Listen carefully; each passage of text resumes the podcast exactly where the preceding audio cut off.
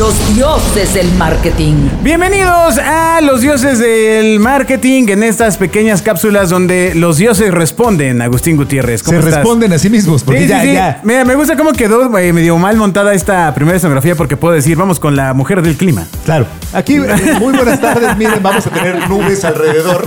Exacto, es es así de, de- Pero bueno, eh, Ay, ya, pero- ya les debíamos esto a la gente que está eh, amablemente insistiendo, por no decir, en eh, de que, que ya, que cuando ponemos el video. Etcétera. hablamos del video y están ahí escondidos, pero Exacto. aquí estamos. Bueno, aquí pues ahí estamos está. decepcionándolos. Ahí está. Quien no los va a decepcionar es María José Mañón, que aquí está. Aquí está, ahí se ve. se ve, ¡Eh, se ve. bravo! Ah, bravo. eh. La- le pedimos que se quedara del miércoles para acá. La verdad tenemos una suite muy bonita aquí en, en la agencia, donde todos los invitados se quedan siempre. Vienen el miércoles y se van hasta el viernes. Unos se van hasta el lunes incluso. Ah, buenísimo. Sí, sí, sí. porque, eh, llegan por el programa y se quedan por el servicio. María José Mañón, Account Director de México y Centroamérica de Convertia. ¿Cómo estás? Otra vez. Muy bien, muchas gracias. Ah, qué bueno. Oye, hoy vamos a hablar de ti. Cuéntanos de ti, de tus aspiraciones, de tus sueños. Sí, para nosotros es importante saber quién, es- cuál es la historia de las personas que están estableciendo estrategias de, mm, pues de comunicación o marketing. Porque eh, nos, nos ha pasado que nos dicen, bueno, que qué complicado es. Ajá. ¿no? Entonces, platícanos cómo has llegado a este puesto. O sea, ¿quién eres? Perfecto, les cuento. Pues miren, yo empecé, tengo 36 años. Yo empecé a los 21 a trabajar. Este. Fui becaria de L'Oreal, que, Ok. que estuve ahí un, un- año. Fue un, fue un reto padrísimo primero porque eh, fue mi primer empleo y aparte era el lugar de mis sueños. ¿Qué Eh, tal? entonces, eh, fue, es- fue un, fue un reto increíble. También para Agustín era el lugar de sus sueños, pero luego le pasó lo del cabello. y ya- Exacto. Ya no, Ya no lleva- ya no no se pudo llevaron. reponer. Volveré.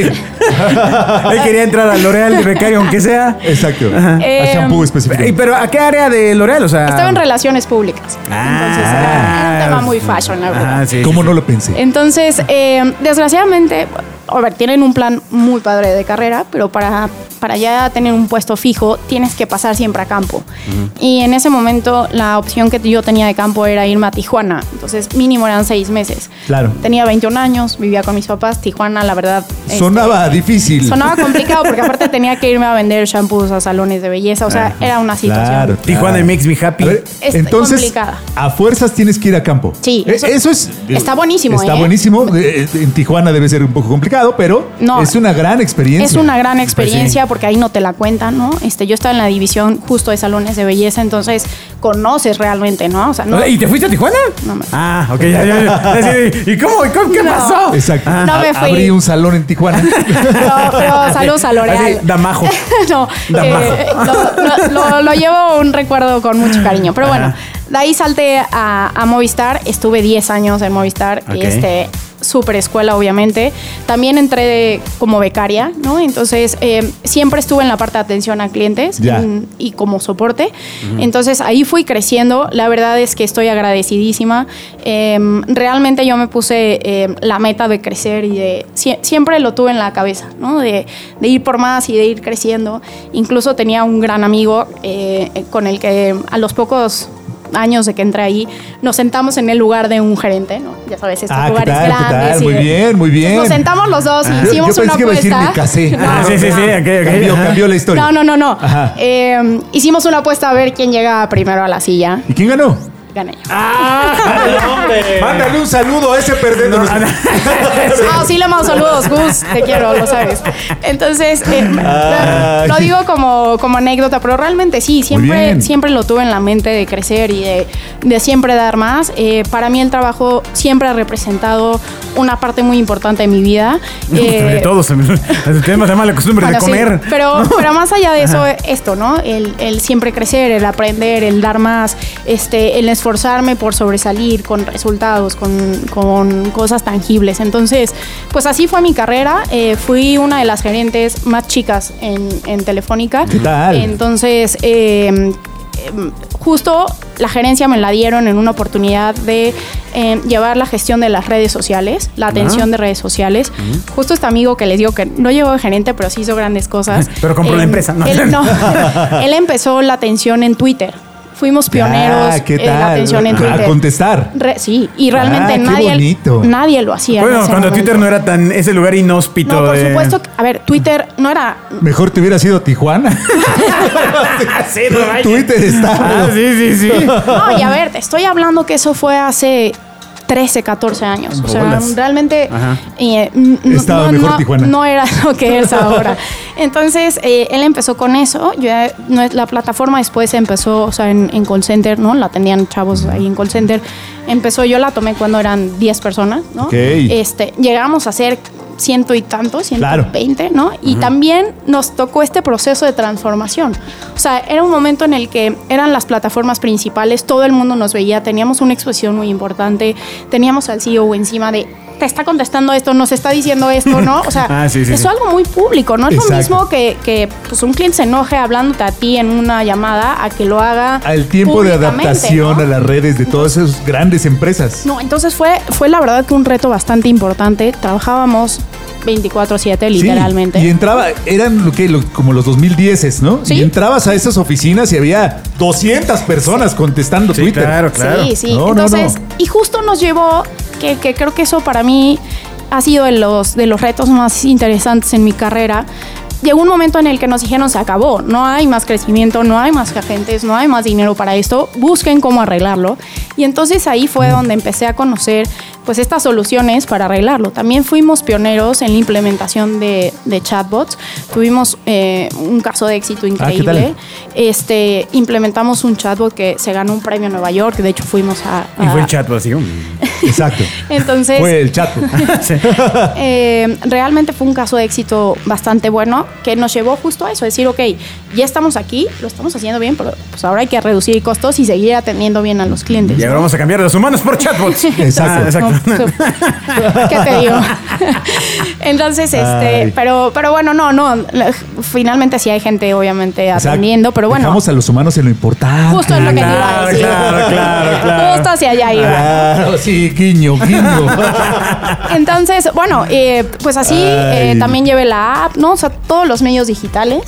Entonces, eh, digamos que nosotros le llamamos autogestión, ¿no? Entonces, eh, también ahí empecé a tomar toda la parte de Customer Experience, que, que es súper interesante porque te da otro feeling, ¿no? No, no nada más son los números de, de Claro. un call center, sino realmente ponerte en el lugar del cliente. Integrar que al final todo es atención al cliente, ¿no? Todo, todo es. Y, y realmente, de verdad, el decir, oye, a ver, este, está bien que no quieras tener más gente, ¿no? Operando, pero el cliente te está esperando en una, ¿no? En una espera 10 minutos. Pues eso no está bien. Entonces, te El da. cliente ahí espera, es que se están transformando. claro. Como muriendo. Nos estamos transformando. Como Espera el- momento. Como el, el sticker de la calaverita diciendo te estoy esperando.